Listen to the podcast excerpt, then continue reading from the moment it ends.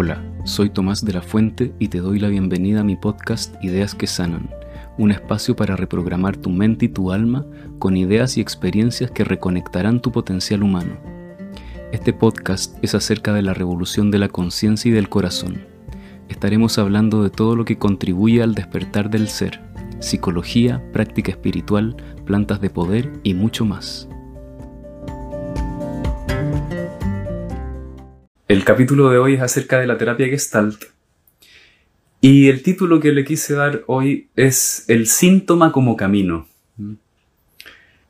Normalmente nuestra aproximación a las cosas que nos suceden, cuando queremos ordenar algo en nuestra vida, en nuestro ámbito, especialmente en el ámbito psicológico, solemos eh, hacerlo exactamente del modo inverso a como nos convendría hacerlo.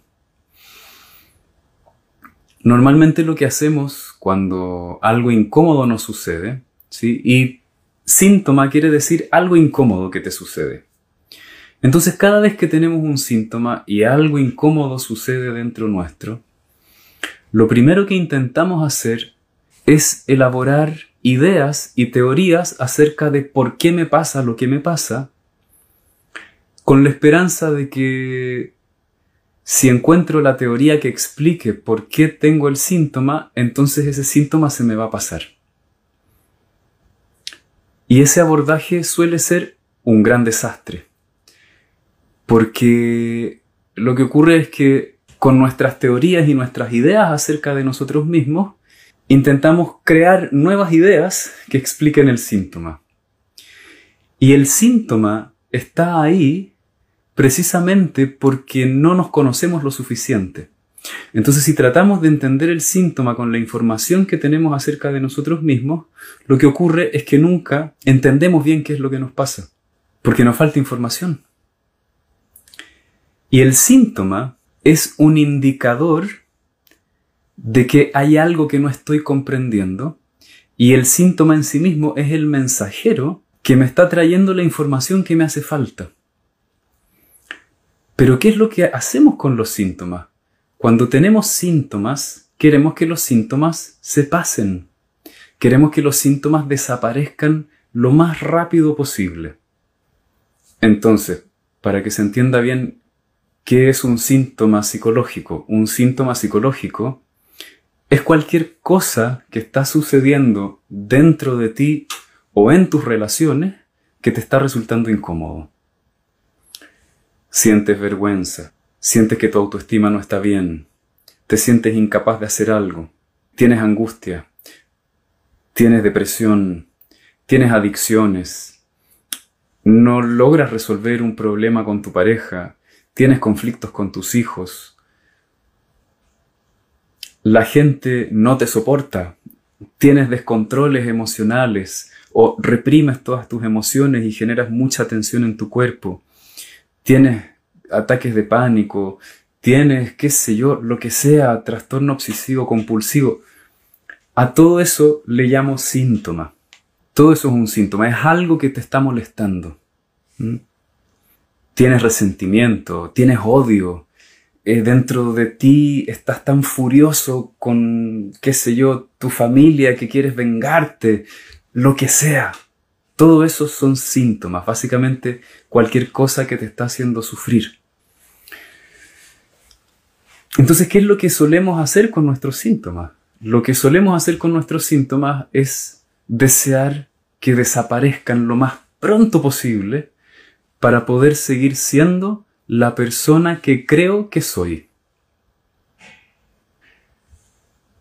Alguien pregunta, ¿los síntomas físicos también? Por supuesto, porque somos una unidad. Es decir, no es posible que tengas un síntoma psicológico y eso no se esté reflejando también en tu cuerpo.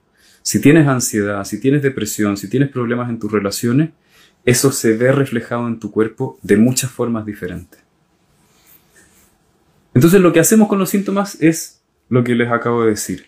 Intentar hacer que desaparezcan lo más pronto posible y queremos encontrar una explicación para que el malestar se vaya. Entonces hay una cosa a la que en psicología le llamamos el ego, Y el ego es tu mecanismo de defensa. A veces la palabra ego nos hace pensar en la idea de que somos muy egocéntricos o cuando decimos ego pensamos en, en una persona que quiere acaparar toda la atención o se siente superior a los demás. Eso es un tipo de ego, ese es un mecanismo de defensa en particular. Pero ego es algo más amplio. El ego es un mecanismo de defensa que sirve para no sentir básicamente angustia, que sirve para no sentir tus síntomas. Entonces el ego está compuesto de mecanismos defensivos y esos mecanismos defensivos están hechos para mantener una imagen de ti misma o de ti mismo que te haga sentir seguro o segura. Hay muchas imágenes de uno mismo que a distintas personas le hacen sentir seguros o seguras, dependiendo de cómo fue tu historia, cómo fue tu crianza, la cultura en que naciste, etc. Entonces, para algunas personas la imagen que hay que mantener de sí mismo es la de ser alguien fuerte, para otras personas es ser exitoso, para otras personas es ser admirable, para otros es ser inteligente, para otros incluso puede ser ser un ser necesitado y sufriente, ¿sí? Porque todas estas imágenes de nosotros mismos tienen la misma lógica. Y la lógica es, si yo soy de cierta forma, entonces voy a estar seguro y no me va a suceder nada malo. Si yo nací en una familia en donde hay una sobrevaloración del éxito, entonces seguramente yo voy a sentir que si no soy exitoso me van a mirar con desprecio y eso me va a hacer sentir muy amenazado. Entonces yo digo, bueno, si soy exitoso, entonces me van a mirar con admiración. Por lo tanto, debo mantener esa imagen de éxito frente a mí y frente a los demás. Podría haber otra familia en donde no importa lo que yo hiciese, nadie me veía, yo era completamente invisible. Pero cada vez que yo sufría, me prestaban atención. Entonces yo saco la conclusión, bueno, si soy una persona que se muestra a sí misma y frente a los demás como alguien sufriente, incapaz, me prestan atención. Por lo tanto, tengo que demostrarme a mí y al mundo lo incapaz que soy en la vida, porque de esa manera voy a ser visto y voy a ser querido. Tipos de ego hay millones. El ego es tu mecanismo de defensa. Y los síntomas se originan en el ego. Es decir, alguien hace un momento preguntó, ¿los síntomas son las causas de las cosas? No, el síntoma no es la causa de la enfermedad. El síntoma es el aviso de que hay una enfermedad. ¿Y cuál es la enfermedad? ¿Y dónde está la enfermedad? La enfermedad es el ego, es el mecanismo de defensa. Cuando intentamos eliminar nuestros síntomas, lo que ocurre es que nuestra parte enferma se quiere deshacer de la sana. Para nuestro ego, si lo miramos desde el punto de vista del ego, el asunto es exactamente lo opuesto. Supongamos que yo tengo un ego que dice debo verme fuerte y exitoso frente al mundo. Y entonces un día me siento inseguro y con vergüenza, así pequeñito, ínfimo. Entonces para mi ego, el problema es que hoy día me siento ínfimo y pequeño. Para mi ego esa es la enfermedad, cuando en realidad esa sensación de sentirme ínfimo y pequeño está siendo causada por el ego. El ego es la causa, el ego es la enfermedad del síntoma, el, el ego es la enfermedad que causa el síntoma. ¿Y cómo sucede esto? esta imagen que tengo que mantener de mí mismo, poco a poco se va convirtiendo en un mecanismo de autoagresión. Si yo he llegado a la conclusión de que debo verme fuerte y exitoso todo el tiempo, y un día me siento inseguro, lo que va a hacer esta parte de mí que piensa que debe ser fuerte y exitoso es despreciar al otro personaje que te, se está sintiendo inseguro. ¿Sí? Y, si hay una parte de mí que se siente inseguro y hay otro que lo mira como un señor importante y le dice, no te soporto, deberías desaparecer, ¿qué le va a pasar a esa parte? Se va a sentir más insegura. ¿Sí? Para poner otro ejemplo bien opuesto, si yo, por ejemplo, he sacado la conclusión de que debo verme incapaz frente al mundo para conseguir amor, ¿sí? Y de pronto pasa que me empiezo a conectar con mi fuerza y mi potencia. Esa parte que dice, no, yo me tengo que ver débil e inseguro, va a mirar a mi parte potente y le va a decir, baja, baja, no te veas fuerte, no saques tu potencia, te vas a volver una mala persona si eres tan apasionado, vas a avasallar a los demás, te, deberías sentir culpable de tener tanto fuego en tu interior. Y, entonces toda esa parte mía que tiene potencia, capacidad de expandirse, ¡pum!, se empieza a sentir culpable y se bloquea. Y entonces la autoimagen gana. Hay tantos mecanismos de defensa como personas hay en el mundo. En el eneagrama, por ejemplo, se describen los eneatipos. El eneagrama es un mapa de distintos tipos de personalidad en donde se describen todos estos mecanismos de defensa. Yo no sé si son todos los que existen, pero al menos describe 27 con mucha profundidad. Entonces tenemos, por ejemplo, el eneatipo 1, que se llama la ira y el perfeccionismo, que es la actitud de, ante el dolor, reacciono diciendo, si hay dolor en el universo es porque alguien cometió un error. Entonces hay que hacer las cosas mejor de lo que se hacen.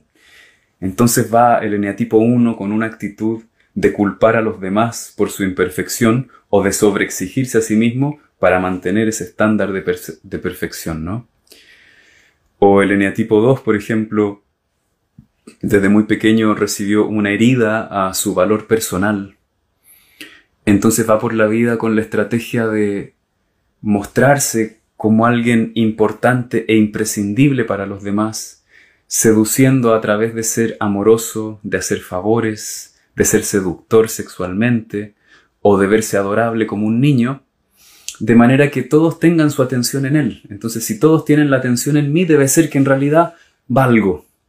Pero cuando pierde la atención, ¡puaf! aparece la herida nuevamente. En el eneatipo 3, por ejemplo, tenemos eh, la vanidad y el engaño, en donde la herida tiene que ver con, con que no fui visto de niño, excepto en la medida que yo cumplía con las expectativas de alguien. ¿Sí? Muchas veces los eneatipo 3 han tenido la experiencia de sentirse como un, una especie de trofeo que es mostrado por sus padres al mundo. Suelen ser padres muy preocupados de, de qué es lo que van a pensar los demás, ¿sí? Entonces yo aprendo rápidamente que para ser alguien querible tengo que siempre agradar a la mirada de los otros. Esa es la vanidad. Entonces estoy todo el tiempo intentando realizar muchas cosas que me hagan ver con admiración frente a, la mirada de los demás. Bueno, y así, son nueve eneatipos, cada eneatipo tiene tres subtipos, es infinito, podría hablar semanas del eneagrama. Es solo para darles algunos ejemplos de, de, de todos los mecanismos de defensa que hay. La terapia Gestalt es un enfoque terapéutico que yo conocí el año 98 aproximadamente, cuando estaba en la universidad, me acuerdo, estaban vendiendo libros en un puestito y de pronto veo un libro decía Sueños y Existencia y me llamó mucho la atención. Me lo compré, lo comencé a leer y en ese libro lo que había eran transcripciones de sesiones en donde Fritz Perls trabajaba con sueños. Fritz Perls es quien inventó la terapia Gestalt. Bueno, no sé si la inventó porque realmente uno nunca inventa del todo algo, pero bueno, él es el padre de la terapia Gestalt oficialmente. Me parecía tan impresionante lo que pasaba en esas transcripciones porque lo que le sucedía a la gente era que él los invitaba, ¿verdad?, a explorar sus sueños y especialmente los invitaba a explorar las cosas que eran más incómodas y los invitaba a sentir y en ese proceso de sentir, expresar y en ese proceso de expresar convertir cada cosa en una especie de viaje teatral, psicodramático, sensorial, muy intenso. Y siempre ocurría que tarde o temprano, después de, de esta exploración, de este trabajo, ocurrían grandes descubrimientos, la, gente se sorprendía, ¿sí? y en ese sorprenderse surgían soluciones a los problemas que eran completamente inesperadas, que estaban completamente fuera del mapa que tenían las personas. Entonces yo cuando leía este libro, yo decía, esto es lo que yo quiero hacer cuando sea terapeuta. Porque lo que hace este hombre es magia. yo siempre he estado muy enamorado del arquetipo del mago. Y él estaba, era un terapeuta que era mago. Para mí él era un mago, entonces yo dije, yo voy a ser mago como él. Por lo tanto, voy a hacer terapia gestalt. Después, años más tarde, terminé la universidad, tuve la posibilidad de pagarme mi curso de terapia gestalt y comencé a aprender. Y en un comienzo, cuando estaba aprendiendo, ya llevaba un par de años aprendiendo, me acuerdo, yo tenía una, una consultante que tenía muchos problemas porque tenía pensamientos obsesivos. Entonces me acuerdo, yo fui a la supervisión y le digo a mis profesores, bueno, pasa que tengo una persona que tiene síntomas obsesivos. ¿Qué hago con ella? Pero necesito que me expliquen bien porque, a ver, lo que pasa es que ella tiene eh, estos síntomas obsesivos y yo he leído, según las investigaciones, que los síntomas obsesivos son un trastorno del cerebro. Y si ella tiene un trastorno del cerebro, evidentemente, no importa cuánta terapia gestalt yo le haga, no le va a servir. Entonces, yo necesito que ustedes me digan cómo con terapia gestalt voy a poder ayudar a una persona que tiene pensamientos obsesivos, porque, porque lo que a ella le pasa no tiene nada que ver con la gestalt, porque es verdad, la gestalt es muy bonita, sirve para explorar lo que a uno le pasa, pero, pero ella tiene un problema en el cerebro, ¿no? Y entonces ellos me miraban con una cara como si no entendiesen de, qué es lo que yo estaba hablando y me decían, hazle terapia gestalt. Pero yo les decía, pero si la terapia gestalt es para explorar lo que nos pasa, pero es que a ella le pasa un problema en el cerebro, denme una técnica para modificar su sinapsis y su funcionamiento cerebral. Y ellos me miraban y me decían, pero si tienes que hacerle terapia gestalt. Recuerdo que nunca me explicaron muy bien por qué me decían eso, y lo vine a entender muchos años más tarde con toda la claridad y esto es lo que les quiero compartir hoy día. Hay mucha investigación que se ha hecho desde la ciencia que sigue un, una metodología científica, ¿sí? Y lo que ha hecho la ciencia en el ámbito de la salud y de la psicología es que cuando alguien tiene un síntoma, clasifican ese síntoma según ciertos criterios diagnósticos y luego esa clasificación la etiquetan, qué sé yo, trastorno ansioso, qué sé yo, yo no me sé los nombres de los diagnósticos, trastorno ansioso eh, severo, eh, crisis de pánico, depresión endógena, depresión reactiva, eh, bipolaridad no sé cuánto, etcétera, ¿no? Lo mismo se hace con las enfermedades. tú, tú miras una cantidad de síntomas y luego les pones una etiqueta. Y luego, también a través de diseños experimentales, desarrollan ciertos tratamientos para ver si ese conglomerado de síntomas son afectados por el tratamiento, que puede ser un fármaco u otra cosa. Entonces lo que empiezan a hacer finalmente es que los tratamientos sirven para tratar una etiqueta diagnóstica. No es un enfoque que está completamente errado, pero tiene muchas limitaciones. Y la limitación que tiene ese enfoque es que en realidad cuando miramos desde el punto de vista de la gestalt el por qué ocurren los síntomas, siempre el problema tiene que ver con una sola cosa.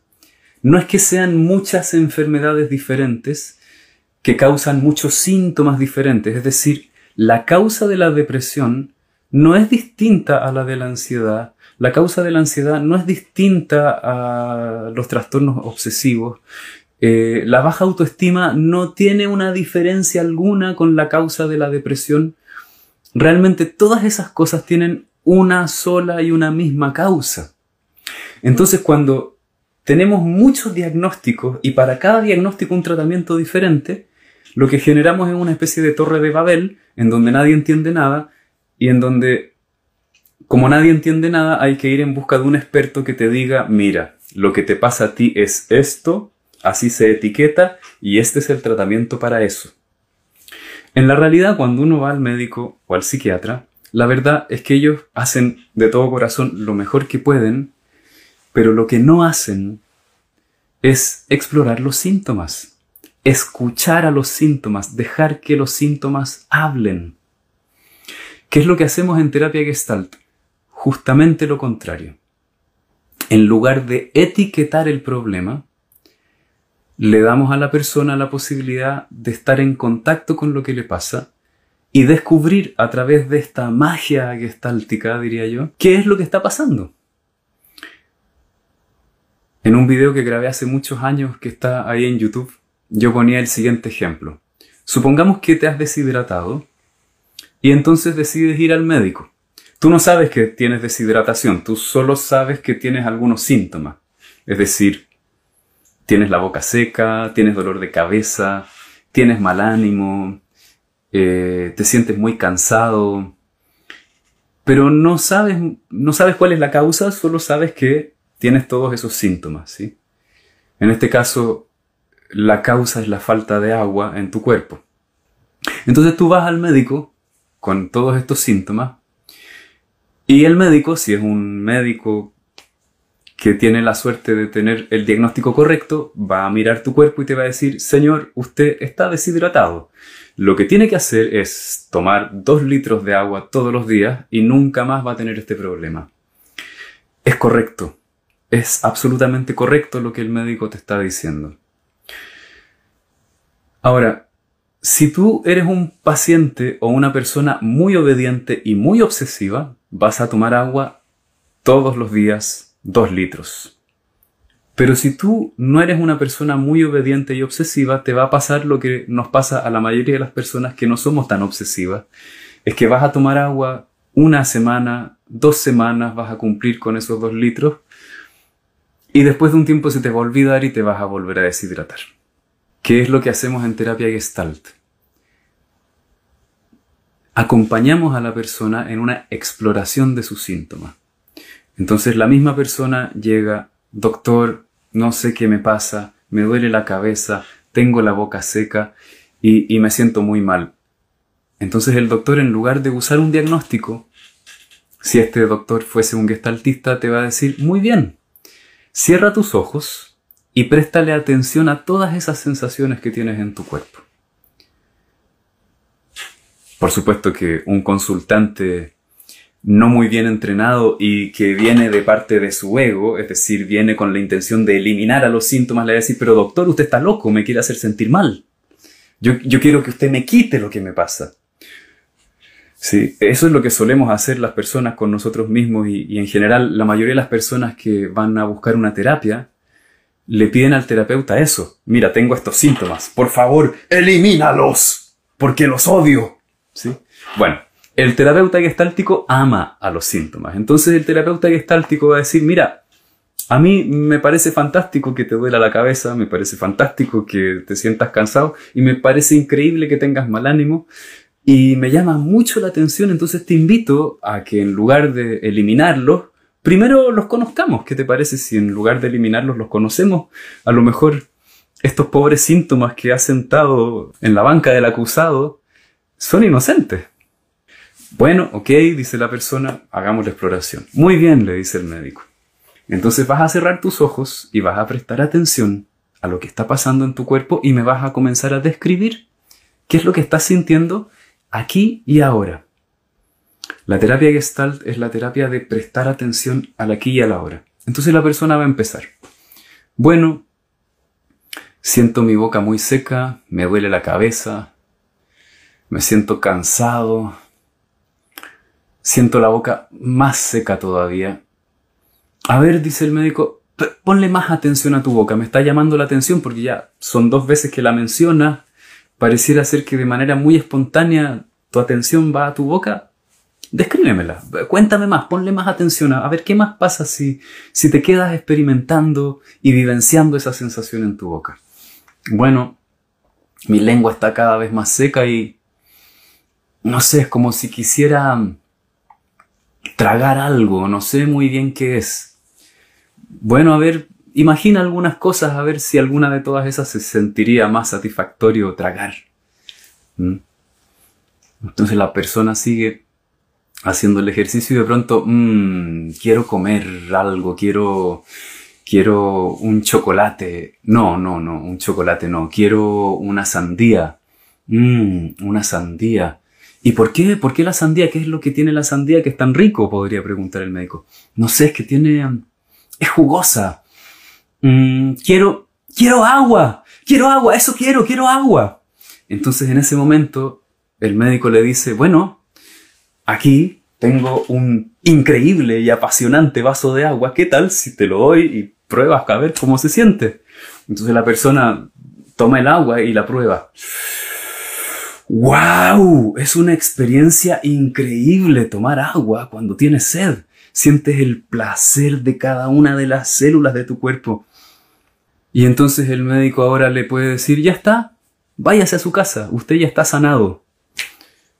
Por supuesto que si la persona no sabe de terapia gestalt va a decir, pero doctor, ¿cuál es el tratamiento?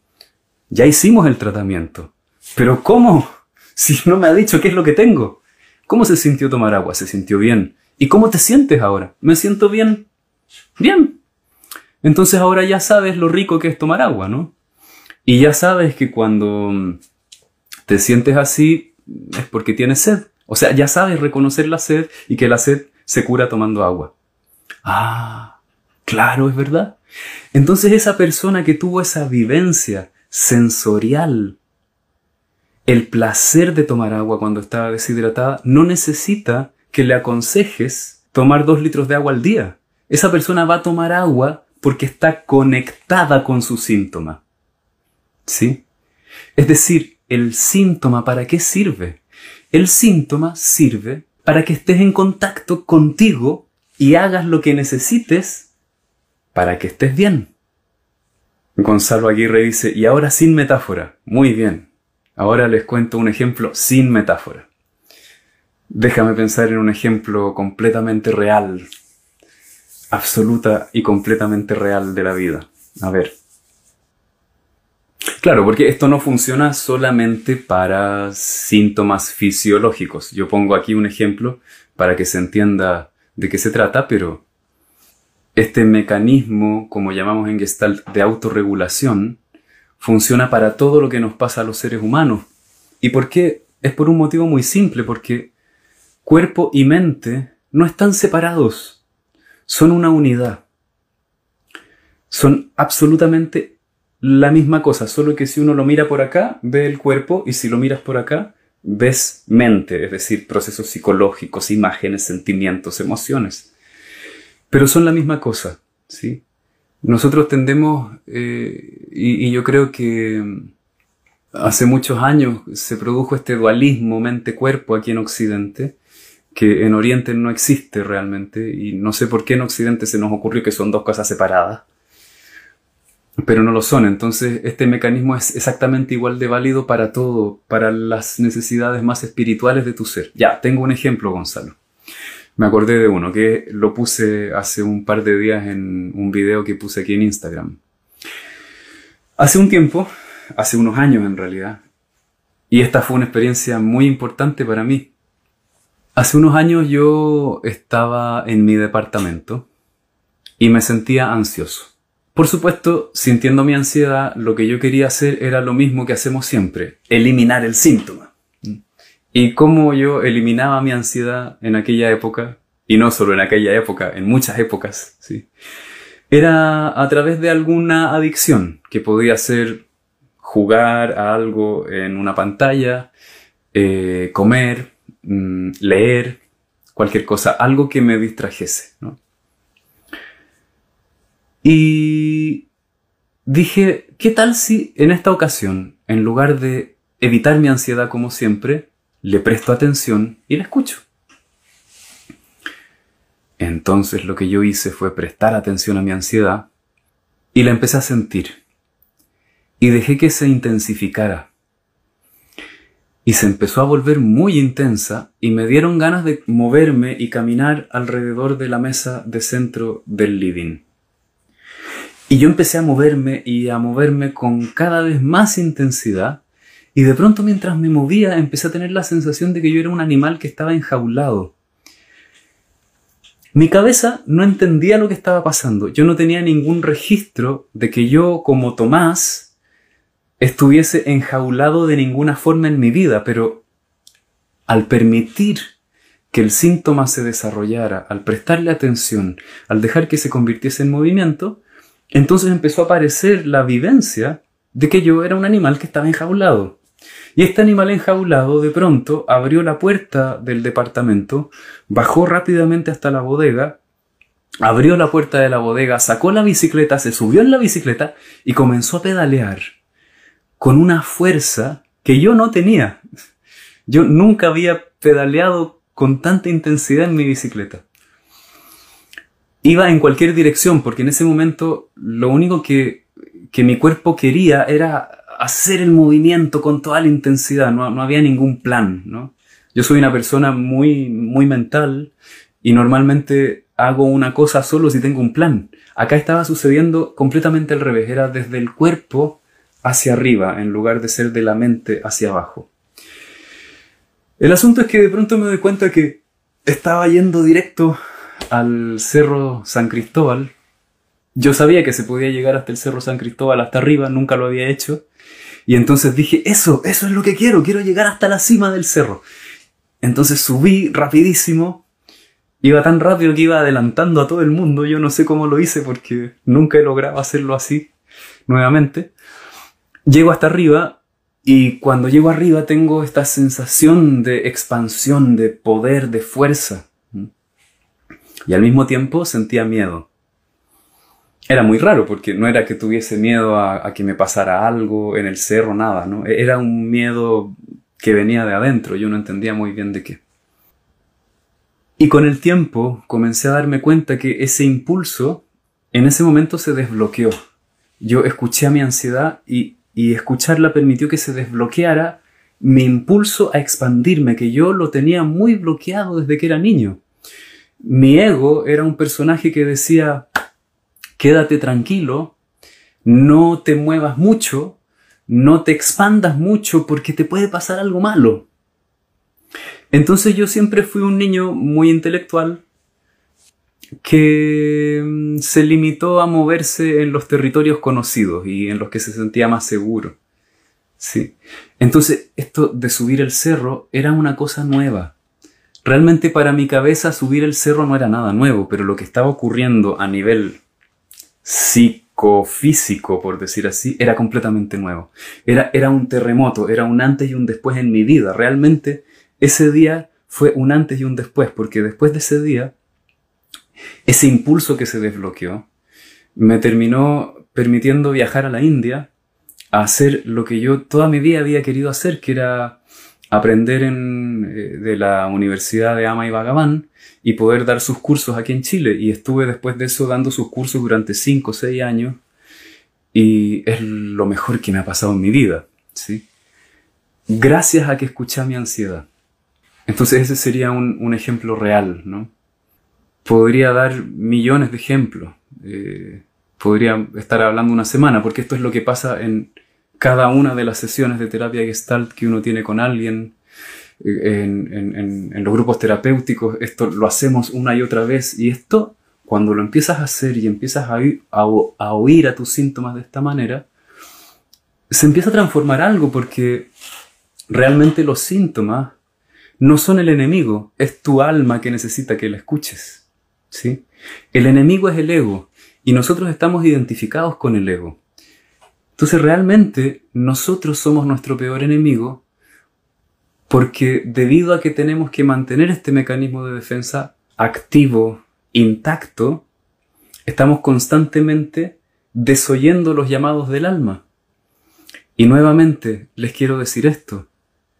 Tus síntomas es tu sentimiento de vergüenza, tu sentimiento de que eres una persona horrible, fea, inútil, tu angustia en tu pecho, tu sensación de depresión, la sensación de que tu vida no tiene sentido, eh, tus obsesiones, tu estado de ansiedad permanente, tu inseguridad en el futuro, va a resultar o no va a resultar, tu, tu, tu culpa, esas culpas que uno tiene, todas esas cosas son esos síntomas que hay que escuchar. Y nosotros vivimos esas cosas como si fueran una desgracia, como si fuese algo de lo que deberíamos deshacernos, los vivimos con vergüenza. En, en los grupos terapéuticos es, tan bonito lo que ocurre porque empezamos a descubrir que, que a todos nos pasan todas estas cosas. La mayoría de nosotros tenemos impulsos oscuros ahí adentro, inconfesables, ¿sí? Realmente inconfesables es tan bonito cuando alguien te dice, ay, quiero decir algo, pero me da tanta vergüenza decirlo. Y yo, por favor, cuéntanos lo que, lo que vas a decir. Es que saben que me siento superior a todos ustedes y siento que todos son unos estúpidos. ¡Ah, qué maravilla! Escuchemos a tu síntoma, escuchemos eso, ¿no? Explorémoslo. Y entonces empezamos a explorar. A ver, ya, representémoslo, escuchémoslo, démosle un espacio a eso, ¿no? Entonces la persona empieza, bueno, yo soy mucho mejor que todos ustedes, yo hago todas las cosas bien y ustedes son todos unos inútiles. ¿Qué estás sintiendo? wow, estoy sintiendo que me expando. Y, y saben que los quiero aplastar en mil pedazos y entonces yo le digo, dale, aplástalos, aplástalos como si fueran hormigas. Y entonces la persona juega a que aplasta a todo el mundo y a sus compañeros de grupo por un rato son, son impulsos que aparentemente son muy feos, ¿no? Son inconfesables, son cosas de las que nos deberíamos sentir avergonzados. Y de pronto, la vivencia se empieza a convertir en la experiencia de, y ahora que ya los aplasté a todos, me siento tranquilo porque siento que nadie me va a aplastar. Y ahora que nadie me va a aplastar, me siento seguro y siento que soy valioso. ¡Wow! No me había dado cuenta que me sentía inferior todo el tiempo. Y ahora que me siento valioso, los miro a todos ustedes y ya no me siento superior. Siento que ustedes también son valiosos. Se produce una especie de alquimia. ¿sí? Es muy bonito lo que ocurre. Yo tuve una experiencia en, mi propia terapia con mi terapeuta que fue, fue tan potente para mí esa experiencia. Todo comenzó porque yo le empecé a, hablar de una sensación de culpa que tenía. Es una culpa que toda mi vida me acompañó. Una culpa que es como una sensación de solo por existir tener una culpa, ¿no? No sé muy bien por qué tengo culpa, pero solo porque existo tengo culpa de algo, no sé de qué, y tengo que repararla. Entonces, como tengo que reparar esta culpa, tengo que sacrificarme toda mi vida de alguna manera. ¿sí? Es terrible cuando uno tiene culpa porque porque no te permites el disfrute, no te permites ser feliz. Y, sí, yo me sacrifiqué mucho, muchos años de mi vida.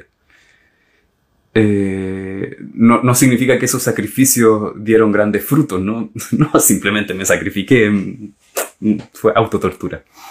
Bueno, entonces empezamos a explorar esta culpa, ¿no? Y,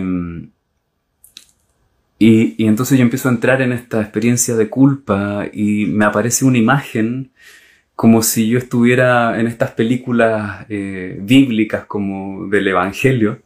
Y entonces yo estaba en un patio de tierra, eh, la gente vestía con túnicas y estaban a punto de apedrearme porque supuestamente yo había hecho algo que estaba muy mal. Y al principio yo sentía, bueno, ya está, que me apedreen de una vez por todas y se termine mi vida, si debe ser muy malo lo que hice. Pero seguimos explorando las sensaciones, el cuerpo, lo que sentía. Y de pronto esta sensación de estar ahí siendo castigado por toda esta gente se empezó a convertir en enojo. Y ese enojo se empezó a convertir en furia. Y esa furia comenzó a sentirse como furia asesina. Y en ese momento me aparece la imagen de que yo soy una serpiente negra venenosa. Y mi terapeuta me dice, ¿y qué tiene ganas de hacer la serpiente? Tiene ganas de morderlos. Y en este momento mi, mi mente estaba colapsando, ¿no? ¿Cómo voy a morder y envenenar y matar a la gente? Eso está mal, eso está muy, pero muy mal. Entonces mi terapeuta, yo esperaba que mi terapeuta me dijera algo así como, bueno, perdónalos, suelta ese impulso. Eso, sería el ego, eso era lo que mi ego quería que mi terapeuta hiciera. Pero mi terapeuta me dijo, fantástico, ¿tienes algo que puedas morder por ahí? Sí, muy bien, agárralo y muérdelo. Entonces yo tomo y comienzo a morder, me acuerdo, una toalla. Y era una sensación de un placer cuando mordía. Y cada vez que mordía, me aparecía la imagen de que estaba mordiendo una persona. Y yo sabía que tenía veneno en los dientes. Era muy aterrorizante la experiencia. Para mi ego. ¿Sí? Pero mi ser estaba sintiendo, gracias. Gracias por dejar que yo me defienda de las agresiones, por Dios. Si mi, si mi ser en ese momento hubiese podido hablar, tú que te has creído que te has tenido que sacrificar toda tu vida, te has pasado de bueno, te han agredido y no te has defendido, no, no se te ha movido ni una pestaña. Entonces, ya, pues déjame un poquito, que sea, aunque sea en la imaginación, por favor. Y entonces ahí, mordiendo, ¿no? Y, y yo sentía que mordía y mordía hasta que asesiné a todos. No quedó nadie vivo. Mi cabeza estaba colapsando así. Estaban saltando todas las tuercas y los resortes. Y entonces mi terapeuta me dice, bueno, ¿y qué estás sintiendo? Y entonces voy a la sensación y estaba sintiendo la paz más profunda que había sentido en muchos años. Una sensación de paz, de tranquilidad. No había ansiedad, no había culpa, solo había un silencio total y profundo dentro de mí. Y yo era esta serpiente en el desierto disfrutando el, atardecer. Una experiencia meditativa así, wow, cósmica, ¿no? Y, y, lo más loco es que esta serpiente ya no tenía ningún resentimiento con la gente, no tenía ningún resentimiento con nadie, y se comenzó a convertir en una sensación de, de sentir que quien soy está perfecto, que no tengo que reparar la culpa de nada, ¿sí? Y que puedo cuidar mi espacio y respirar, porque eso fue lo más importante. Yo podía respirar después de eso. Eso. Entonces así es como funciona la terapia gestalt. Entonces volviendo a este asunto de los síntomas, eh, de cómo funciona en general el modelo médico y la terapia gestalt, el otro día una alumna me decía, bueno, descubrí que tengo trastorno de déficit atencional. Eso es un diagnóstico, ¿no? Ciertos signos que uno etiqueta y tú dices, bueno, tengo trastorno de déficit atencional y se supone que hay un tratamiento para eso, ¿no? Entonces ella me dice, bueno, igual me produce mucho alivio ver que yo calzo con ese diagnóstico porque toda mi vida me han pasado estas cosas. Genial, genial que haya un libro que describa lo que te ha pasado y es genial, muchas veces un diagnóstico ayuda porque te permite mirar con cariño lo que te pasa. En vez de que tu ego lo siga mirando con odio, al verlo en el libro, tu ego dice, ah, bueno, te entiendo, en realidad lo que te pasa no es tan raro, ¿no? Porque la gente que tiene todos esos síntomas de trastorno de déficit atencional o algo por el estilo, se siente rara. Entonces, que, en un libro esté descrito a veces es muy aliviante.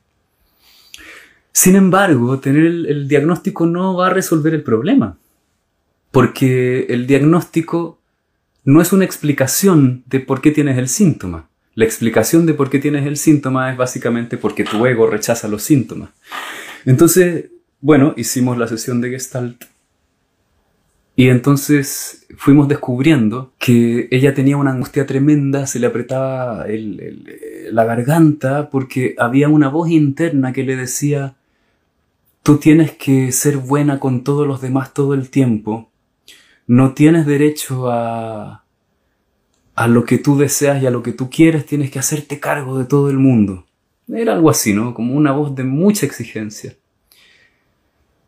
Y, y era tan intensa esta voz eh, agresora que le generaba un estado de alerta, ¿no? o sea, cuando uno tiene adentro a un personaje que, que le dice, si tú no eres bueno con todo el mundo, yo te voy a golpear, por supuesto, estás todo el tiempo temblando de miedo y tienes que estar alerta a todo lo que los demás necesitan y por supuesto que lo que te pasa se parece a tener trastorno de déficit atencional. ¿Se entiende? Entonces cuando hacemos la exploración empezamos a entender por qué nos pasa lo que nos pasa. El diagnóstico solo etiqueta tus síntomas. La exploración te permite ver con claridad por qué te pasa lo que te pasa. Y no solo eso, después vamos al cuerpo entonces ella comenzó a defenderse de este agresor y finalmente aparece una sensación de poder ser generosa con ella misma, de poder quererse y darse amor a ella en vez de estar obligada solamente a dar amor a los demás, porque ella sentía culpa de no dar amor a los demás. ¿sí? Uno no tiene que darle amor a los demás todo el tiempo. Le puedes dar a los demás cuando es bueno para ti, pero no todo el tiempo, ¿no? Era una culpa muy parecida a la, que yo les describí, que yo tenía también. Son esas culpas que uno lo llevan a vivir en un estado de sacrificio. Entonces, bueno, eh, así es como funciona la terapia Gestalt. Y ahora sí, me han puesto muchas preguntas ahí. Les invito a que conversemos un poco. Entonces, lo que quieran preguntarme, bienvenido sea. Si quieren eh, experimentar la terapia Gestalt, pueden ir a mi podcast de Spotify y hay varios capítulos que traen un ejercicio gestáltico al final y así puedes tener eh, un poquito la vivencia que yo te estoy contando. Hay un capítulo en Spotify que también es sobre terapia gestalt y se llama algo así como terapia gestalt, autorregulación más allá del ego, algo así. Está muy bueno ese capítulo y finaliza con un ejercicio gestáltico. Entonces voy a revisar sus preguntas. Vamos a ver. Ya, abretecorazón.cl pregunta. Y cuando hay un trauma complejo, ¿crees que para una persona sin esa capacidad tan desarrollada pueda hacerlo con tanta claridad? Nuevamente, eh, ábrete corazón, te, te digo esto. Porque esto lo tenemos muy incorporado, esto del diagnóstico. Un trauma es un diagnóstico psiquiátrico. ¿Ya? Eh, un trauma no es una descripción de lo que nos pasa. Un trauma no es una explicación de lo que nos pasa. Un trauma es un diagnóstico. En terapia gestalt nosotros no vemos diagnósticos. Exploramos lo que a la persona le pasa. ¿ya? Entonces, por ejemplo, la persona podría llegar y decirte, tengo un trauma. Y porque tengo este trauma no puedo dormir en la noche. Entonces tengo todos los días pesadillas y entonces tengo insomnio. Auxilio, ayúdame. Necesito que hagas algo con mi trauma. ¿Tú conoces algún tratamiento para traumas? Entonces uno, como terapeuta gestáltico, le va a decir, sí, conozco un tratamiento, hagamos terapia gestalt. Entonces voy a invitar a la persona a explorar lo que le pasa. Y entonces la persona te va a decir, bueno, entonces yo le digo a la persona, perdón, a ver, ¿cómo es la sensación que tienes en la noche cuando no puedes dormir? Bueno, es una sensación aquí en mi estómago que va subiendo por mi pecho y, y después me imagino que va a venir un monstruo y, me da vergüenza decirlo, pero de verdad yo pienso que en la noche va a venir un monstruo y, y me da miedo pensar en el monstruo. No hay ningún problema. Me encanta que pienses que va a venir un monstruo. Explorémoslo. Bien, entonces cierra tus ojos y, imagínate que estás en tu pieza y, cuéntame, ¿qué está pasando? Bueno, siento esta sensación, va a venir el monstruo y, estoy muy asustado. Muy bien, ¿y qué más está pasando? No, no, no quiero tener miedo, no, no quiero tener miedo, quiero que se me pase. Ah, es muy espantoso tener miedo. Y empieza a llorar, por ejemplo. ¡Ah! A ver, espera. Muy bien, a mí me encanta que tengas miedo. ¿Qué te parece si, si, dejas que tu cuerpo llore, a ver, permite que el miedo se intensifique, respira más profundo para darle más energía y permite que ocurra el miedo. Y entonces la persona se lo permite. y empieza a temblar. y empieza a temblar. Y de repente la persona dice, ¿sabes qué? Me, me, están dando ganas de hacer algo. ¿Qué? ¿Qué te están dando ganas? Es que es muy loco lo que tengo ganas de hacer. ¿Qué quieres hacer? No sé, me dan ganas de correr. Muy bien. A ver, ponte de pie y haz algo que sea lo más parecido que puedas a correr. Por supuesto, no te vayas corriendo porque no vamos a poder seguir con la terapia. pero a ver, haz algo que sea lo más similar a correr en este momento. La persona se pone de pie y empieza a correr. Muy fuerte, muy fuerte, muy fuerte con todo ese miedo. Y de pronto todo ese miedo se empieza a convertir en esta adrenalina, en poder, en fuerza, y la persona empieza a sentirse muy fuerte. Y, entonces la persona empieza a sentir toda esta fuerza en su cuerpo y de pronto dice, ¿sabes qué? Si viniera el monstruo siento que me puedo defender. Tengo demasiada fuerza en este momento. ¿Y qué estás sintiendo ahora? Y se empieza a reír. No, ya se me pasó el miedo. ahora estoy imaginándome al monstruo así chiquitito. ¿Sí? Entonces, ¿por qué les cuento esta historia en relación al miedo y en relación al trauma? Porque trauma es cuando experimentamos una experiencia de pánico y no podemos completar la vivencia de ese pánico. Entonces el pánico queda crónicamente activado en nuestro cuerpo y a eso le llamamos trauma. Pero en terapia gestal no le llamamos trauma. Simplemente vamos al trabajo, hacemos la vivencia, atravesamos la experiencia hasta que ocurre esa alquimia. Por supuesto, para responder la otra parte de tu pregunta, hay personas a quienes les cuesta más hacer contacto con una vivencia y entregarse a ese proceso. En parte porque no entienden de qué se trata la terapia o porque simplemente sus mecanismos de defensa son muy rígidos todavía. Sin embargo, en una terapia grupal o de la índole que sea, vamos entrenándonos en esa capacidad. La capacidad de estar en contacto y darse cuenta es algo que se entrena y se desarrolla. Es una de las habilidades del terapeuta enseñarle a la persona a hacerlo. Todos lo podemos hacer, ¿sí? A menos que no queramos, si alguien no quiere, por supuesto que no lo va a hacer y no lo va a aprender. Alguien pregunta, ¿qué pasa cuando fuera de la terapia explotas impulsivamente? Eso también es un mecanismo de defensa.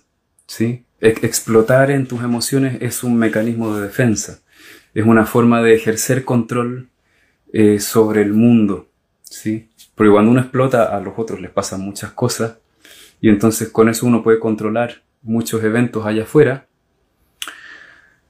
eh, o a veces, ese es un tipo de explosión, y a veces también la explosión puede ser que uno está tan desbordado, normalmente cuando hay explosiones lo que hay ahí debajo es mucho miedo, ¿sí? Normalmente el miedo no consciente genera estas explosiones. Y la explosión es una forma de descargar la energía porque ya no puedes más de angustia. Porque se hace muy angustiante sentir tanto. Entonces es un mecanismo de defensa. Entonces, ¿qué hacemos en terapia gestal? Lo mismo. Exploramos todas estas sensaciones que nos llevan a explotar hasta que comenzamos a comprender qué son estas sensaciones, hasta que nuestro cuerpo aprende qué es lo que necesita cada una de estas sensaciones y entonces luego ya no explotas porque ya puedes estar en contacto con lo que necesitas, ¿sí? Las explosiones ocurren cuando cuando te vas cargando y se van energizando tus emociones y no les puedes dar cabida ni espacio porque tu ego te está diciendo no te debería estar pasando eso. Entonces las controlas, las controlas, las controlas hasta que se provoca ese estallido, ¿no? Eh, pero nuevamente eso es culpa del mecanismo de defensa que te dice controla la emoción o no escuches la emoción o no sientas tu necesidad. Muchas personas explotan porque aguantan tanto su necesidad que ya no dan más y entonces es una explosión atómica. Por eso les explicaba esto de los síntomas y, el modelo médico, porque en el modelo médico creemos que para las explosiones emocionales el tratamiento es uno, el fármaco A. Para los, qué sé yo, mm, síntomas obsesivos el fármaco B. Para la depresión el fármaco C en terapia gestalt no descalificamos eso, no es que eso no tenga sentido, pero no trabajamos con eso. Escuchamos el síntoma porque siempre el problema es el mismo. Hay un mecanismo de defensa que cuando aparece un síntoma le dice, cállate, no te voy a escuchar. Eso es autoagresión, eso es violencia interna. Aquí Marcela Vázquez dice, entonces ante un trastorno de ansiedad o depresión, los fármacos solo esconden los síntomas. Exactamente, Marcela, eso es lo que hacen los fármacos. En algunas ocasiones, reducir un poco los síntomas puede ser de ayuda, por ejemplo, recuerdo una persona que tenía una ansiedad muy desbordada y era tan fuerte su ansiedad que su mecanismo de defensa en contra de la ansiedad no podía no estar activo, ¿ya? Eh, y, la, y cómo se defendía de su ansiedad? Procrastinando.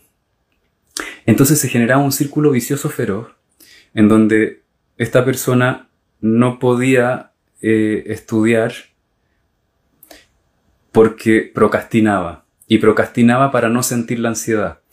Y no estudiar le generaba más ansiedad y por lo tanto más procrastinaba. Entonces estaba atrapado en este loop. Entonces em, comenzó a tomar un, un ansiolítico que redujo un poquito la intensidad de la ansiedad. Entonces ya no necesitaba procrastinar tanto. Entonces comenzó a estudiar, a hacer las cosas que necesitaba hacer. Y como empezó a sentir que era capaz, la ansiedad comenzó a bajar. ¿Ya? Entonces, en ocasiones, los fármacos y reducir los síntomas pueden ayudar por eso. La mayor cantidad de las veces los fármacos no ayudan a resolver el problema, sino por el contrario lo empeoran y se, y se convierten en parte de este círculo vicioso. Por ejemplo, en los ataques de pánico. Cuando alguien tiene un ataque de pánico, la causa del ataque de pánico es que yo no permito que mi cuerpo sienta el pánico. ¿Por qué? Porque el pánico me da pánico. A mi ego le da pánico que mi cuerpo tenga pánico. Entonces, cuando mi cuerpo empieza a sentir pánico, mi ego dice, me voy a morir, me va a dar un ataque al corazón, me voy a volver loco. Y si mi ego piensa eso y le da ese mensaje a mi cuerpo, mi cuerpo siente más pánico porque se siente amenazado de muerte. Y entonces el corazón late más fuerte, tu estado de conciencia se altera más todavía y entonces el ego dice, efectivamente me estoy volviendo loco y me voy a morir. Entonces el cuerpo ¡pah! más se vuelve loco, ¿no? Entonces, ¿qué es lo que hay que hacer en un ataque de pánico? Hay que ayudarle a la persona a perder el miedo a la experiencia del pánico. Entonces hay que invitarla a tener la experiencia del pánico sin tratar de detenerla, sin tratar de controlarla. Y después de un rato, después de 10, 15, 20 minutos, te das cuenta que no pasa nada y que incluso hasta disfrutas de sentir el pánico. Pero ¿qué es lo que hace el ansiolítico en el caso de los ataques de pánico? El ansiolítico reduce la intensidad del pánico, pero el ego queda intacto. El ego sigue teniendo miedo al pánico. Entonces el ego piensa, ah, ahora que tengo el ansiolítico, me voy a salvar, pero me voy a salvar gracias al ansiolítico, porque sin el ansiolítico yo estoy perdido, porque el pánico es un monstruo espantoso que me va a comer. Entonces, si no fuera por el ansiolítico, yo estaría acabado. Entonces, el ego no deja de temerle al pánico, simplemente ahora tiene un salvavidas para el pánico. Y la causa del pánico es que le tengo miedo al pánico, entonces la causa del ataque de pánico queda intacta. Y yo he visto personas tomando ansiolíticos 3, 5, 8, 10 años y no se les pasan los ataques de pánico y no se les pasa el miedo a que les vuelva el ataque de pánico. Con terapia Gestalt podemos resolver el problema y es bien impresionante eh, con los ataques de pánico la verdad es que la sintomatología pasa muy rápido, ¿sí? Porque es muy fácil perderle el pánico al pánico. Basta con tener la experiencia voluntariamente varias veces y, ya te empiezas a dar cuenta que no te mueres, que no pasa nada, que no te vuelves loco. Y entonces no necesitas los ansiolíticos. A mí me ha pasado siempre que he trabajado con alguien con ataques de pánico, después de cuatro, ocho sesiones se acaban los ataques de pánico. Y las personas venían medicándose hace cinco años sin parar. Entonces, esto de reducir los síntomas, da lo mismo si son fármacos, si es Netflix, si es comer, si es conversar demasiado, si es irte de fiesta, cualquier cosa que tú hagas para reducir tus síntomas empeora el problema. ¿Sí? Entonces realmente es bien irrelevante si los reduces con fármacos o con cualquier otra adicción. Todos tenemos miles de adicciones. Se podría decir que nuestro ego es una adicción. ¿Sí? ¿En qué sentido? Que hacemos cosas que nos hacen daño para evitar sentir lo que nos pasa. ¿sí? Entonces, qué sé yo, lucho toda mi vida por el éxito, soy un trabajólico, estreso mi cuerpo para no sentir el miedo a no ser visto. Eso es una adicción. Una adicción es una conducta que es destructiva, que en el corto plazo te da la sensación de placer y seguridad, pero que en el largo plazo te hace mal. Puedes ser adicto a un fármaco, al éxito, al trabajo, a hablar, a no hablar, a comer, a no comer, qué sé yo. Cualquier conducta de la vida podría ser una adicción si es que está al servicio de evitar sentir tus síntomas. Benjamín dice, ¿qué crees que se puede hacer para que se receten menos remedios? Bueno, creo que tenemos que Qué pregunta más difícil. a ver, déjame pensar. Voy a inventar, voy a soñar. ¿Qué se podría hacer? ¿No? Porque esto es una cosa que tiene mucho alcance, lo que tú estás preguntando. En el fondo estás preguntando cómo cambiar el mundo, ¿no? ¿Cómo, cómo podríamos tener un mundo en donde las personas, en lugar de operar desde su cerebro, primero escuchen a su cuerpo? wow, eso sería como que el ser humano realmente abriera su corazón eh, y empezase a conectar con lo que realmente siente, ¿sí? En lugar de estarlo evitando, en lugar de estarlo controlando. Eso sería un mundo de seres humanos iluminados, ¿no? Entonces, Creo que hay que hacer más terapia gestalt. Hay que formar muchos terapeutas gestálticos por todo el mundo y, todas las terapias que nos invitan a sentirnos, no solo la terapia gestalt, hay muchas terapias. Eh, y que se comience a difundir y que se comience a conocer y que la gente comience a entender que no necesitamos, ¿verdad? Eh, una teoría para saber qué es lo que nos pasa, solo hace falta explorar lo que nos pasa. Realmente nosotros vivimos en la teoría acerca de nosotros mismos. Es tan impresionante que siempre que a mis cursos de, de alumnos de Gestalt, gente que viene a aprender Gestalt o a los grupos terapéuticos, siempre llega mucha gente que dice, bueno, no, si yo ya trabajé, qué sé yo, yo ya trabajé mi autoestima, ya está. Y entonces empezamos a trabajar gestálticamente y de nuevo aparece que la autoestima ahí está herida y en la exploración aparecen un montón de cosas que no conocíamos y aparecen soluciones nuevas y sorprendentes. A mí me gusta decir, nunca sabemos nada acerca de nosotros mismos realmente, a menos que estemos explorando, estemos en contacto con el presente, estemos vivenciando. Entonces, para que se recetaran menos remedios, tendríamos que empezar a entender estas cosas a nivel colectivo, mientras más gente haga terapia gestalt y más gente se empiece a aliviar de sus síntomas y no solo aliviar de sus síntomas, sino que empiecen a reconocer que los síntomas son la voz de su propia alma, entonces ahí vamos a querer recetar menos fármacos.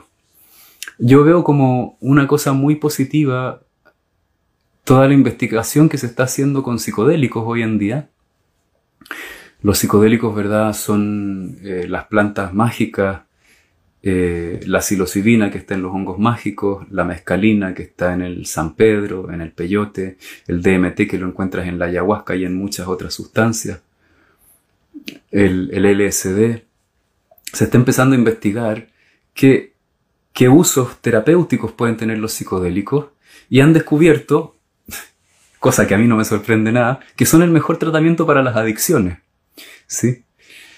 Es una obviedad porque lo que hacen los psicodélicos es facilitar el darse cuenta. Es lo mismo que hace la terapia gestalt. Entonces cuando tú te tomas un psicodélico, básicamente lo que ocurre es que a tu ego le das un mazazo, ¡pong! que da knockout, y entonces los síntomas pueden hablar libremente y entonces te empiezas a sanar. Entonces como se está haciendo investigación, porque para los médicos, psiquiatras y todas las personas que trabajan desde ese paradigma, las cosas son válidas solo si se investigan. Bueno, se está investigando los psicodélicos y eso equivale a decir, al fin se está empezando a investigar la conciencia y la capacidad que tiene la conciencia para traernos de vuelta al equilibrio. Entonces a esa investigación yo le veo mucha, mucho potencial porque van a empezar a entender tarde o temprano, todavía no están entendiendo porque creen que lo que sana, me da la impresión, es, la química que generan los psicodélicos, cuando realmente es el darse cuenta que generan los psicodélicos, que no, no tiene exactamente que ver con la química, porque el darse cuenta es lo que genera un cambio. El darse cuenta es lo que genera que estos loops de autoagresión se desarmen. Eso es lo que sana, ¿no? Ni siquiera es la sustancia. Entonces, a medida que lo sigan investigando, van a necesariamente terminar llegando a esa conclusión. A mí por eso me gusta decir que a mí no me interesa ser científico, porque yo no necesito que pasen 300 años más para poder empezar a validar que lo que nos sana es el darse cuenta, no los diagnósticos y los fármacos ni las teorías. Es el darse cuenta, es la conciencia directa de lo que nos está pasando, es la, el vivenciar en HD, en aquí y ahora. Eso es lo que sana. ¿Sí? Es la conciencia. ¿Sí? Entonces, sí, a mí la verdad no me interesa ser científico porque yo ya sé eso. yo decidí dejar de ser científico eh, cuando estaba en la universidad, en la universidad, en, la Universidad de Psicología, nos insistían mucho en que la psicología debía ser una disciplina científica, lo cual a mí siempre me pareció innecesario. No estoy diciendo que no sea bueno, porque hay mucho que se ha hecho desde la ciencia y la psicología. Muy bien, a los que les interese que lo hagan. Pero yo decidí divorciarme de la ciencia un día que un profe dice, han descubierto en una investigación que el amor es muy importante para los seres humanos y es parte de la salud mental. Y entonces yo me quedé pensando, si tuvieron que demorarse hasta el año 2000 más o menos para en una investigación concluir una cosa tan obvia, entonces no voy a perder tiempo haciendo investigación científica. Mejor voy a hacer lo que ya sé que es, es la conciencia. Si Buda lo dijo hace 2500 años cuando se iluminó debajo de un árbol, es la conciencia. Sí. A ver si hay otra pregunta aquí. Alguien pregunta, María Castillo, ¿las emociones reprimidas tienen que ver con las enfermedades? Absolutamente. No son necesariamente la causa única de una enfermedad, porque las enfermedades involucran mucho más que solo la emoción. ¿sí? Las emociones son básicamente cinco, la rabia, el miedo, eh, la alegría, el asco y la tristeza. Entonces, luego esas emociones se combinan y van dando, igual que los colores, al combinarse todas las demás emociones secundarias. Pero una emoción en sí misma no es suficiente para producir una enfermedad específica. Hay, por decirlo así, eh, una dimensión que tiene que ver con los patrones relacionales que tenemos con el mundo y con nosotros mismos, que contribuyen también a que ciertas enfermedades se den y sucedan y no otras. Entonces, por ejemplo, todas las enfermedades eh, cardiovasculares muchas veces están vinculadas con exceso de control o exceso de sobreesfuerzo, ¿verdad? Y alguien muy controlador y que hace mucho esfuerzo puede tener muchas emociones reprimidas, puede tener el miedo muy reprimido, o la rabia, o la rabia muy desatada y el miedo muy reprimido, o el miedo muy desbordado eh, y la tristeza muy reprimida. Entonces, eh, creo que lo que nos enferma no es solo las emociones reprimidas, sino el por qué las reprimo y el cómo vivo mi vida.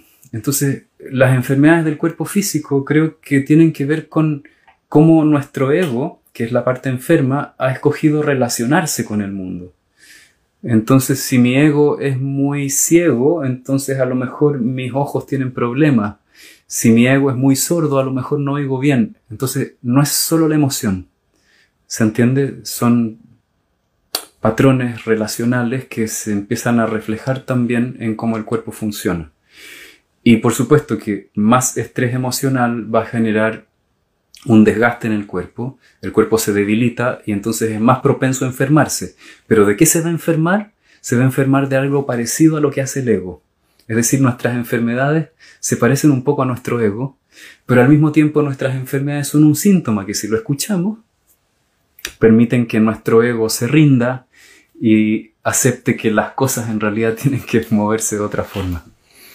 ¿Qué otras terapias piensas que conectan tan profundo como la Gestalt? Pregunta, pregunta Romy. Todas las terapias que conectan profundo tienen algunas características. La primera es que nos invitan a vivenciar. Una terapia que no te invita a, vivenciar lo que te sucede, creo que no, no tiene profundidad. ¿Sí? Porque no puedo imaginar que podamos recuperar nuestra alma si no nos sentimos, porque nuestra alma habita en nuestro cuerpo y nuestro cuerpo está hecho y diseñado para sentir. Entonces, una terapia que no te invita a sentir y que no te invita a sentir lo incómodo, creo que no es profunda. Eh, ¿Qué otras características? Eh, bueno, que incluya al cuerpo de alguna manera. Eso también va a darle profundidad a esa terapia. ¿Sí? Hay terapias que solo son muy cognitivas y no digo que no sean buenas, pero digo que les falta algo. ¿sí? Entonces, eh, una terapia que incluya al cuerpo es una buena terapia. Una terapia que, que pone énfasis en la conciencia, es decir, ayuda a que en la persona ocurra el proceso de hacer conciencia en vez de que le digamos a la persona qué es lo que le pasa y qué es lo que tiene que hacer. Sin duda, esa es una muy buena terapia y es muy poderosa. Eso se puede hacer de muchas maneras, eh, invitando a la persona a darse cuenta ella sola, acompañándola con técnicas, o a veces hay terapeutas que usan mapas, eh, pero que tienen el foco en que despierte la conciencia en la persona, ¿sí? en lugar de ser el experto que le dice a la persona. Entonces hay tantas, ¿no? Eh, eso te diría yo. Ah, bueno, y también creo que esto es muy importante, eh, las terapias más profundas son terapias que nos permiten comprender cómo se ha estructurado nuestro ego. ¿sí? Porque el ego es un personaje y este personaje eh, se ha especializado en ciertas formas de ser, en ciertas formas de ir por el mundo, en ciertas formas de relacionarse. Y ese personaje en el que nos hemos convertido desde nuestro ego es muy inconsciente para nosotros, es un punto ciego. Entonces una buena terapia es una terapia que me va a permitir, como un espejo, darme cuenta de mi enfermedad. Y, la enfermedad es quien yo creo que soy o quien yo creo que debo ser. ¿Sí? Especialmente quien yo creo que debo ser. Entonces una buena terapia nos va a ayudar a desidealizar el quien yo creo que tengo que ser, porque precisamente quien yo creo que tengo que ser es parte del problema. No es que tenga que desaparecer por completo eso, pero hay que entrar a cuestionarlo seriamente, ¿no? Porque, por ejemplo, uno no podría cuestionar que alguien dijera, bueno, yo, yo quiero ser una buena persona. Entonces, ¿quién va a decir que eso está mal? Nadie va a decir que eso está mal. Excepto mi cuerpo, que cada vez que esta buena persona no se puede enojar y no puede defenderse y se tiene que sacrificar todo el tiempo, mi cuerpo dice, eso me duele. Eso me hace sufrir. Pero a lo mejor todo el mundo está feliz conmigo y me dicen, me encanta como eres. Me encanta que te sacrifiques por mí. Me hace sentir tan cómodo. Eres la mejor persona del mundo. Entonces mi ego se pone unas chapitas ahí y dice, oh, esto de ser la mejor persona es buenísimo. Entonces voy a ir a terapia y voy a hacer práctica espiritual para ser mejor persona todavía. Y cuando me salga una aureola así sobre mi cabeza, entonces lo voy a haber conseguido voy a haber conquistado el mundo y nuestro cuerpo y, nuestra alma está diciendo, ah, no, por favor, sálvenme, ¿no? Entonces, una buena terapia nos ayuda a mirar este punto ciego, ¿sí? Estas, las terapias que nos ayudan a mirar esto son terapias que trabajan con la estructura de la personalidad, ¿sí? No solamente intentando aliviar la sintomatología. Focusing, psicodrama. Sí, el, focusing es muy como la terapia gestalt. El psicodrama es muy bonito. Yo no conozco el psicodrama que viene del psicoanálisis. Eh, nunca lo he visto. Yo solo conozco el teatro terapéutico que se hace en gestalt y eh, funciona muy bien.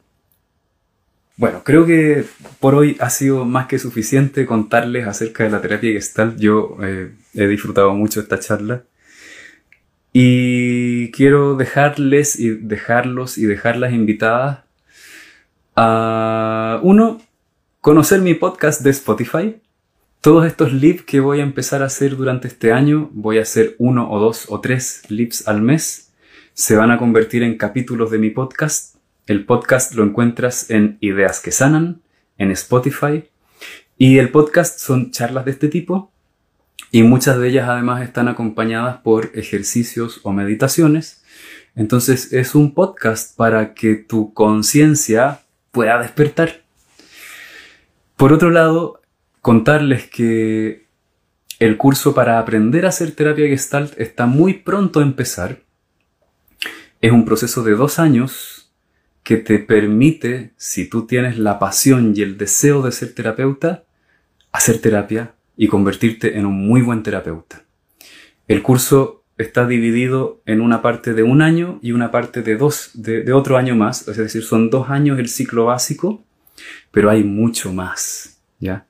Hay algunas invitaciones que yo solo le hago a mis alumnos, de las cuales no hablaré aquí, que están muy buenas y bueno, es muy bonito, a mí me encanta enseñar a hacer terapia gestalt a personas apasionadas por esto porque estoy convencido de que el mejor aporte que le puedo hacer al mundo es enseñar esto a otras personas y que lo puedan compartir y que esto se empiece a conocer en toda la humanidad.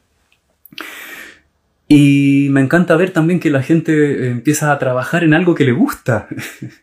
es tan bonito cuando alguien tiene esta pasión por ser terapeuta y puede vivir de eso porque ser terapeuta creo que es uno de los mejores trabajos que puede tener un ser humano en su vida. Es un trabajo en donde ayudas a las personas, te ayudas a ti mismo, entonces mejora mucho tu propia calidad de vida al ser terapeuta. Es un trabajo bien remunerado, es un trabajo muy cómodo, muy poco estresante, puedes manejar tus horarios, puedes trabajar cómodamente, ¿no? Entonces aporta mucha calidad de vida, me encanta que la gente tenga calidad de vida porque eso es abundancia y me encanta la abundancia. Entonces, bueno, ese es el curso eh, para quien quiera aprender a hacer terapia. El único requisito es que tengas pasión por convertirte en terapeuta, ¿sí? Tanta pasión que tengas por convertirte en terapeuta que te den ganas de hacer terapia aunque todavía no sepas cómo se hace, ¿sí? Ese es el único requisito, no es necesario ser psicólogo o alguna otra cosa. La verdad es que en psicología no nos enseñan nada acerca de hacer terapia, así que no partes ni siquiera en desventaja. Eh, el otro curso al que te quiero invitar es el grupo terapéutico. También es un curso potente, diseñado para generar una transformación real en tu vida. Los grupos terapéuticos duran cuatro meses y este año voy a hacer dos grupos terapéuticos. Entonces, si tú quisieras hacer un proceso potente, puedes hacer los dos grupos terapéuticos es, sería un proceso prácticamente de un año de terapia en grupo y esos grupos terapéuticos están acompañados, incluyen un curso de meditación que voy a hacer en mayo-junio y un curso de enneagrama para el segundo semestre que voy a hacer en agosto, septiembre, octubre. Y bueno, en el grupo terapéutico eh, exploramos esto Así cada sesión es un viaje en donde vamos explorando todas estas cosas y vamos haciendo estas magias suceder. Y el requisito para estar en los grupos terapéuticos es que, es que quieras realmente hacer un trabajo en serio contigo. ¿Sí? Porque en los grupos terapéuticos no puedes estar a medias ahí. O estás con toda tu intención y toda tu alma o no vas a poder, ¿no? porque realmente vivimos una cosa muy intensa, muy potente y muy amorosa y muy transformadora. No, quiero dar la impresión de que eh, es algo aterrorizante, todo lo contrario, pero, pero tienes que poner todo el alma para hacer ese proceso. Entonces, si tú así, con pasión, quieres realmente empezar a desarmar estos mecanismos, los grupos terapéuticos son un muy buen espacio eh, para estar. Y bueno, y por último están todos los cursos que voy a estar dando mensualmente, que son cursos breves de 3 o 4 horas, en donde mm, exploramos de mil y una formas cómo expandir nuestra conciencia para despertar nuestro potencial y vivir al máximo de lo que somos, en contrasto con nuestra alma, con pasión y con felicidad en la vida. Entonces ahí vamos a tener cursos que son para sanar relaciones, para crear abundancia, para experimentar la luz de tu glándula pineal y así muchas cosas más. Van a estar muy buenos. Ahora en abril vamos a tener un curso breve que va a ser acerca de nuestro ego o tirano interno y el niño interno. Va a estar muy bonito el curso.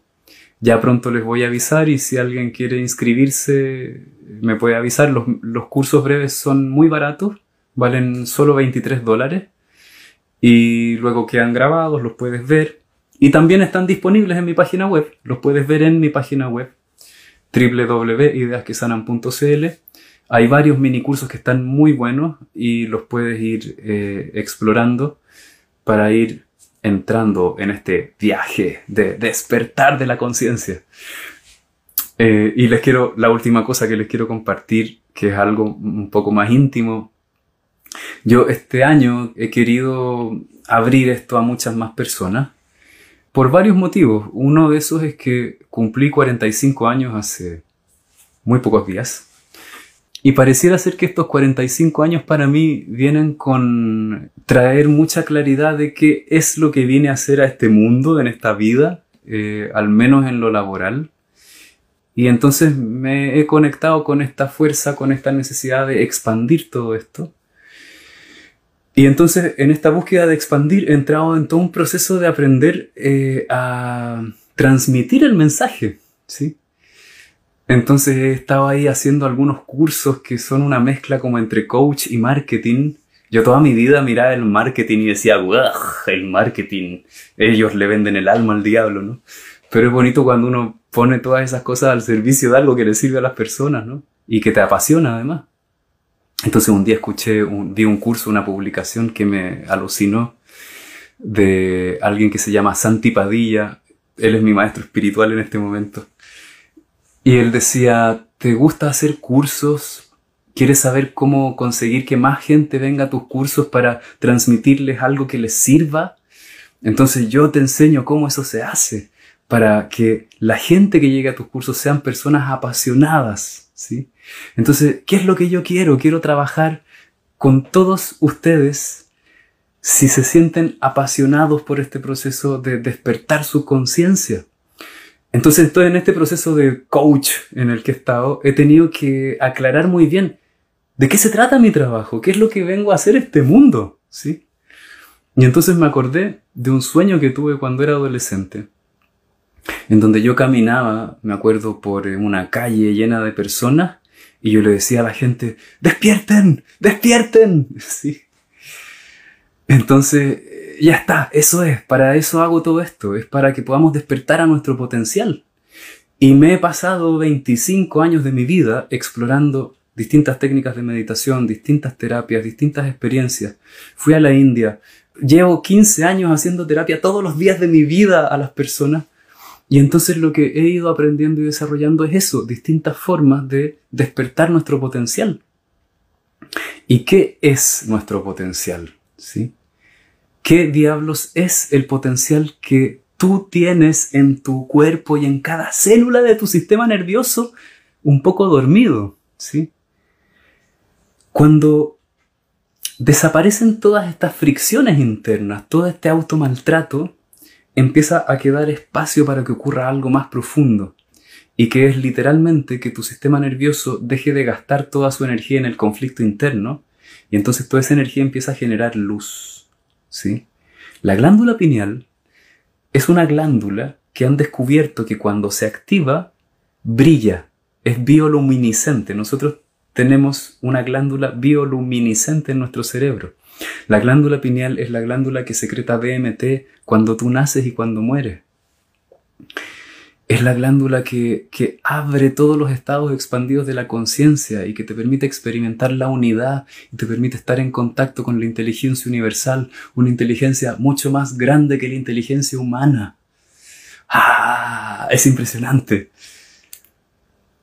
Entonces, para eso es todo este trabajo, para eso son los minicursos, que doy una vez al mes, para eso son los grupos terapéuticos, para eso es el curso de terapia gestal, para eh, crear terapeutas, para eso es el podcast, para que lo escuches y comiences ese viaje, para eso son estos lives y todas esas cosas. Entonces, nada, agradecerles mucho por estar, por seguirme, por escuchar todas estas cosas que hablo, eh, que me ha tomado tantos años entender y, y me siento muy honrado de su presencia y los espero. Nos vemos. Soy Tomás de la Fuente y te quiero invitar a entrar en un proceso de reconexión para el despertar de tu conciencia y tu corazón. Visita mi página www.ideasquesanan.cl en donde podrás encontrar las próximas actividades y cursos que te estaré ofreciendo.